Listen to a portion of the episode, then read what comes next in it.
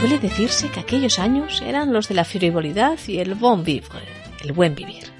Los de las muchachas hermosas y casi casi también los del charleston y las jovencitas con el pelo al garzón.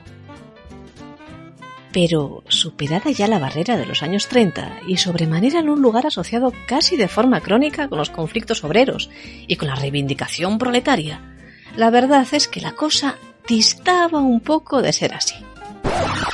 Y por eso, la carta que en el verano de 1933 recibió el Ayuntamiento de Oviedo ofreciendo los servicios de una joven ucraniana llamada Tatiana Maslova para las fiestas, preferiblemente de no guardar, causó polémica y enfado, porque con dinero municipal pretendía la pomposa Administración General de Miss Europa que se pagara la estancia en la capital de la joven, por la expectación, ya se sabe, que ello podría suponer para los obetenses y, oigan, ¿por qué no decirlo? La publicidad para la ciudad allende los mares. Y no solo dinero municipal, sino, un auténtico dineral. Pero no se puede resistir, pues me dan unos ataques que me ponen a morir. Poniendo todo este tinglado en contexto, les diré que estábamos en 1933 en plena fiebre de las mises y de los concursos de belleza. El de Miss España llevaba celebrándose ya cuatro años y un par de ellos más Miss Europa, Aquel año el certamen del viejo continente se celebró en sede española, aquí en nuestro país, y salió elegida Tatiana Maslova, Alexandrovna de patronímico, una beldad ucraniana de larguísimas piernas a la que quisieron dar ciertas autoridades mucho pábulo, por aquello de la cercanía geográfica de haber sido escogida, pues eso, en Madrid. Pero también por temas políticos, ya que en tiempos convulsos se movió por la prensa el rumor de que la Maslova era hija de represaliado por los bolcheviques. Ya lo ven, no solo de belleza así iba a ir la cosa, aunque también influiría en la irada respuesta del Ayuntamiento de Oviedo a la delegación, cosa que les voy a contar ahora, ahorita mismo, el que la Maslova no fuera muy acorde con las figuras femeninas que aquí gustaban, más, digámoslo así, redondeadas que la estilizada garza ucraniana, como la definieron algunos. Pero, sea como fuera, Tatiana intentó aprovecharse de la circunstancia.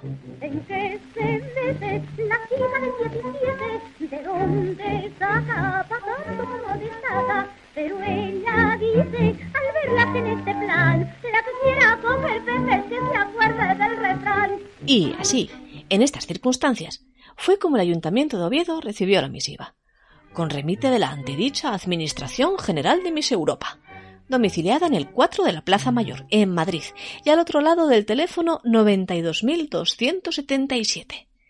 En ella se recomendaba la presencia de la MIS, esperando que ayuntamientos como el de Oviedo e instituciones cooperasen a que la hospitalidad española fuera una realidad. Aquella carta se movió por todos los ayuntamientos de España, generando un auténtico escándalo nacional que, como estalló en Oviedo, pues se definiría como el incidente de Oviedo.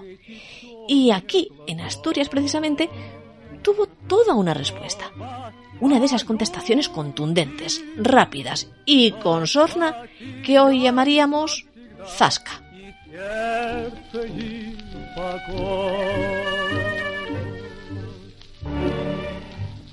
El ayuntamiento de Oviedo, respondió el alcalde a la sazón, Francisco González Castañón, preferiría destinar esas pesetas a sus obreros parados.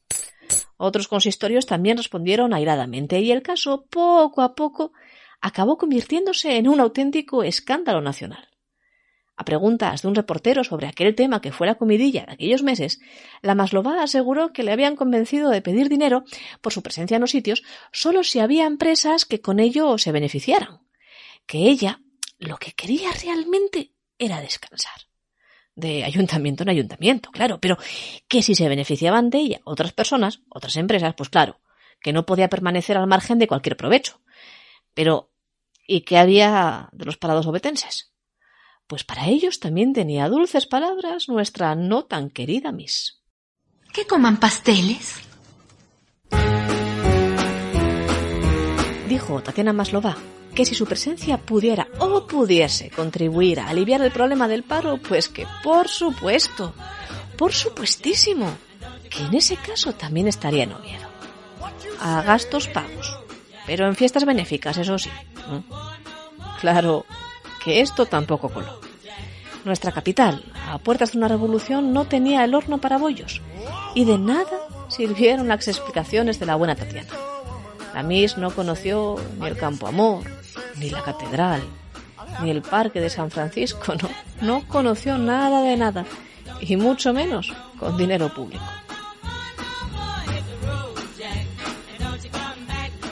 Ya lo ven ya. No queda nada por inventar. Porque de haber vivido en un mundo con internet, Instagram o Twitter, Tatiana Maslova hubiera podido ser influencer, pero no.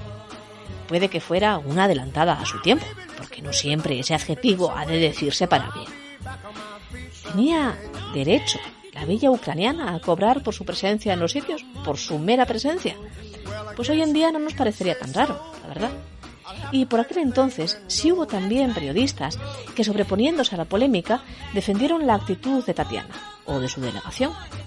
Por ejemplo, dijo Alberto Ansúa en el madrileño periódico La Voz que los premios de belleza se conducían en todas partes comercialmente.